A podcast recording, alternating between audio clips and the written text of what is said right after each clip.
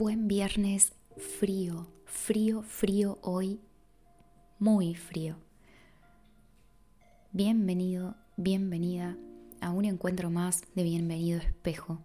Mi nombre es Lucía García y en este espacio tengo la intención de compartirte miradas, reflexiones, herramientas, cosas que voy descubriendo y aplicando en mi camino que puedan servirte para explorar el tuyo.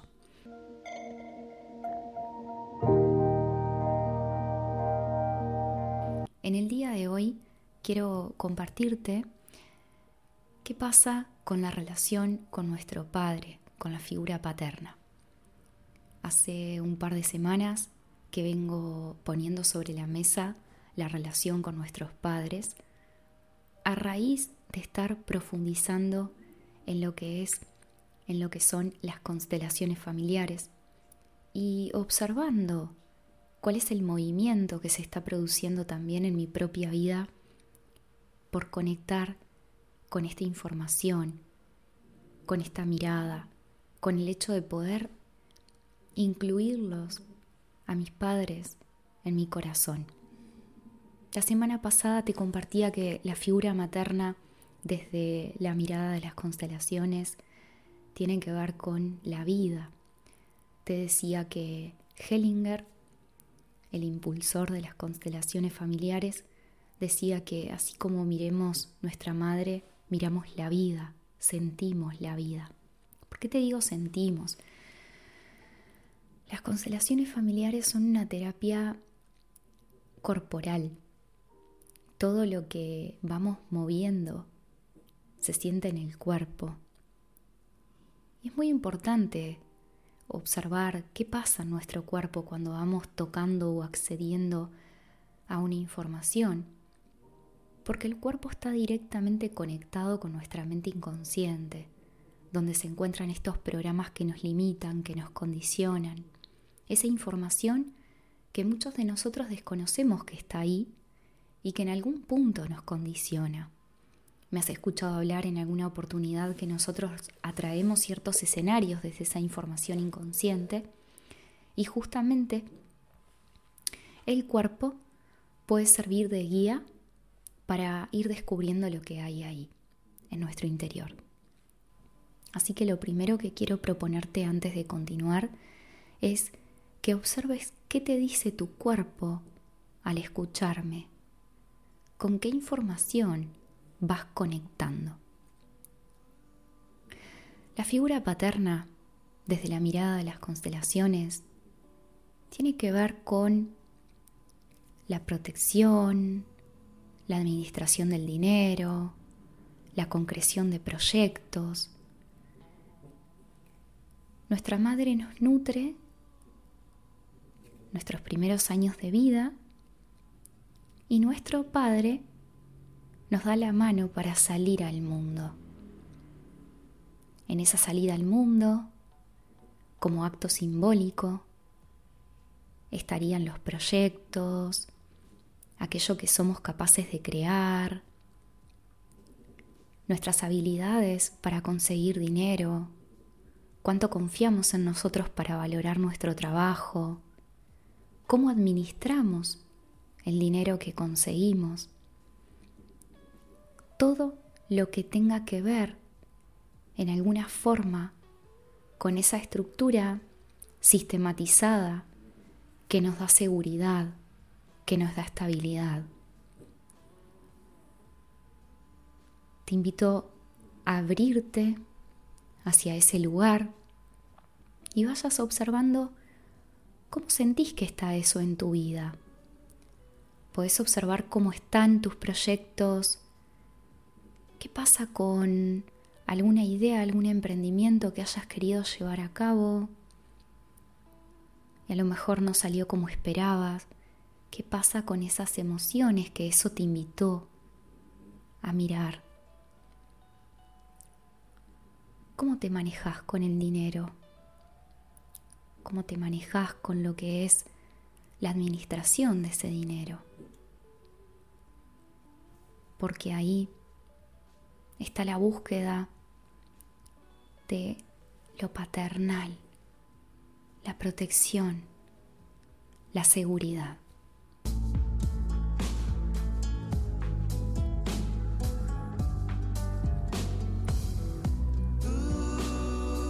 Vamos a avanzar un poquito más.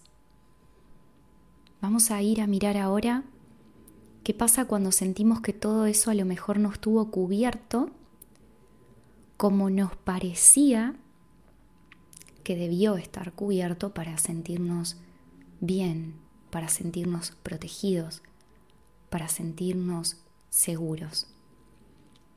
¿Qué pasa cuando a lo mejor en el ambiente emocional que vivimos en nuestros primeros años sentimos que esa figura protectora la asumió mamá? ¿O qué pasa cuando nadie asumió esa figura de protección y tal vez fuimos nosotros quienes tuvimos que asumirla? ¿Qué pasa cuando ese movimiento natural desde la mirada de las constelaciones tuvo que ser asumido por alguien más a un nivel conciencial.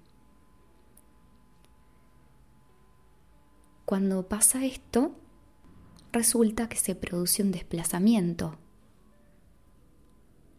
Un desplazamiento que ahora mismo puede estar vivo en nosotros en forma de reclamos hacia ese padre que no pudo asumir su rol como sentimos que debía asumirlo, o un reclamo hacia nuestro padre porque la que tuvo que asumir ese rol fue mamá,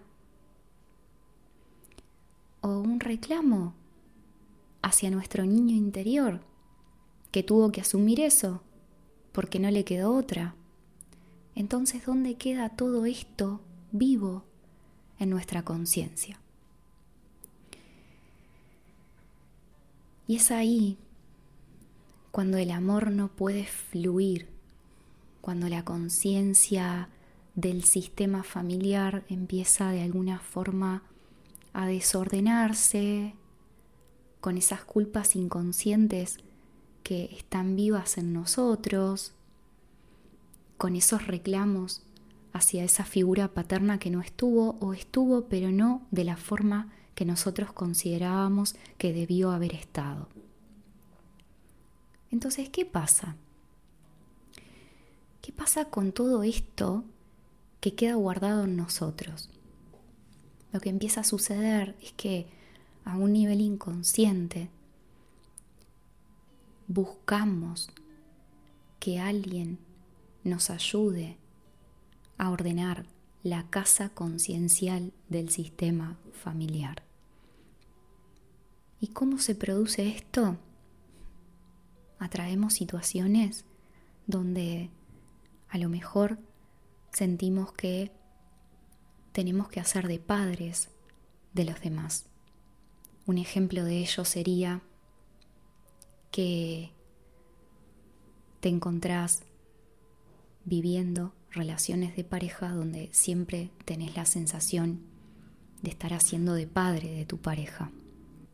Otro caso sería situaciones donde te encontrás reencarnando aquello que tu madre en algún punto le reclamaba a tu padre.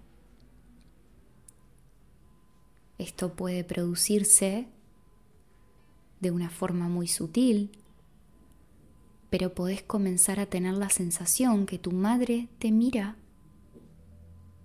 con ojos de que sos tu padre, no vos. Es una sensación rara. Es como tenés conversaciones donde tenés la sensación que estas conversaciones ya las escuchabas de niño o de niña, pero eran conversaciones que tu padre y tu madre tenían entre ellos. Reclamos del tipo tu madre diciéndote a ti que tenés que ayudarla económicamente o a lo mejor negociando de alguna forma ante ciertas responsabilidades acerca de su propia vida, reclamos tal vez que tengan que ver con su seguridad, que tú cubras la seguridad de ella. Y todo esto porque a un nivel conciencial, ese desplazamiento que te contaba en un comienzo se produce para que podamos sanar, para que podamos liberarnos de las grietas que en un momento se produjeron y que no nos permiten conectar con nuestra esencia.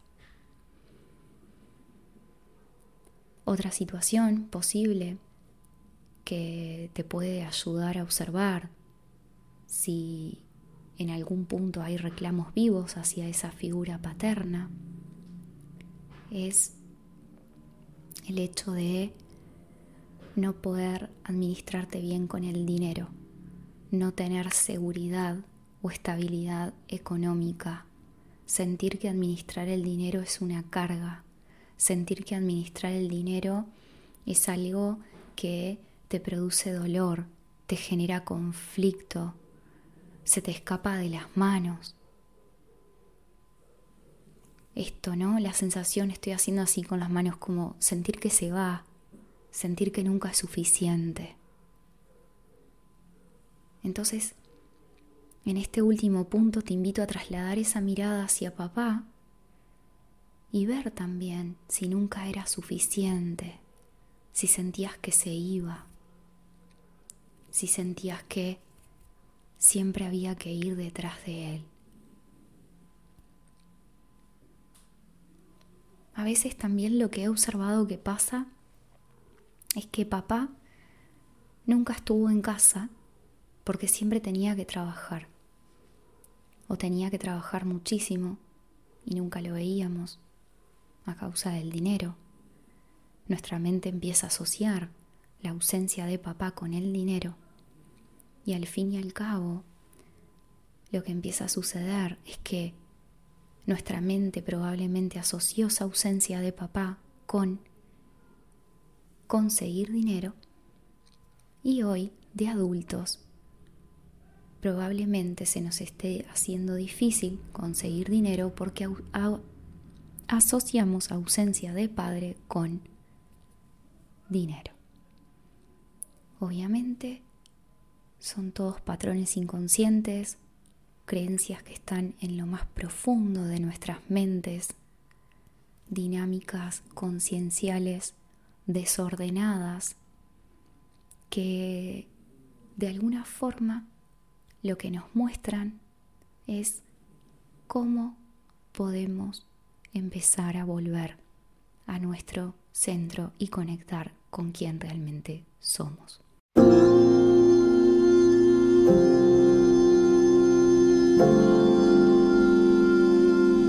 Entonces, para terminar, miremos juntos qué hacer con toda esta información, qué hacer con esto que a lo mejor te produjo al escucharme, al ir conectando con algunas ideas. La solución siempre está en poder amar. La solución siempre está en conectar con el amor que somos. Siempre está en poder mirar a nuestros padres y poderlos incluir en nuestro corazón. Cuando podemos hacer esto, Hellinger dice que podemos empezar a conectar con lo que es el amor adulto. El amor adulto puede mirar a nuestros padres y puede ver más allá de ellos y puede ver cómo siempre estuvieron haciendo lo mejor que han podido hacer, porque ellos también arrastran su historia. Ellos también fueron niños que poco a poco se fueron programando en base a lo que fueron sus experiencias de vida en sus primeros años.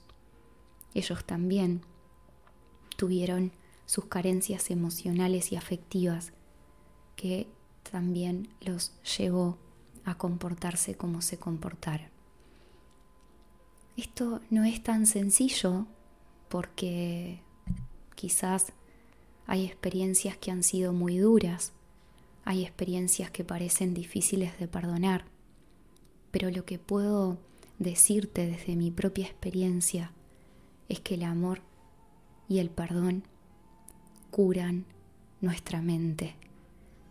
El amor y el perdón siempre, siempre sirven de guía para poder pararnos sobre nuestra propia vida y dejar de repetir estas historias que no son nuestras, que están respondiendo a esos juicios, a esos condicionamientos que todavía estamos proyectando sobre ellos.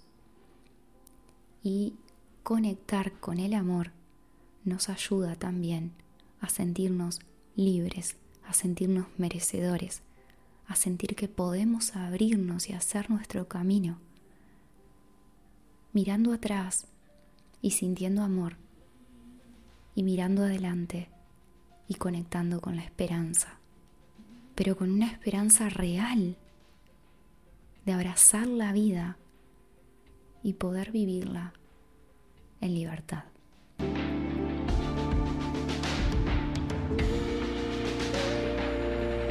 Te recuerdo que puedes visitar mi página web www.luciagarcia.com.uy donde vas a encontrar meditaciones guiadas para acompañarte en este proceso, que puedas empezar a experimentar todo esto que te hablo por acá, llevarlo a la práctica y comprobar por tu propia experiencia estos movimientos que te estoy invitando a hacer. Recordá también que vas a encontrar en mi página web información de las distintas maneras de acompañar que tengo para ofrecerte. Te dejo un gran abrazo.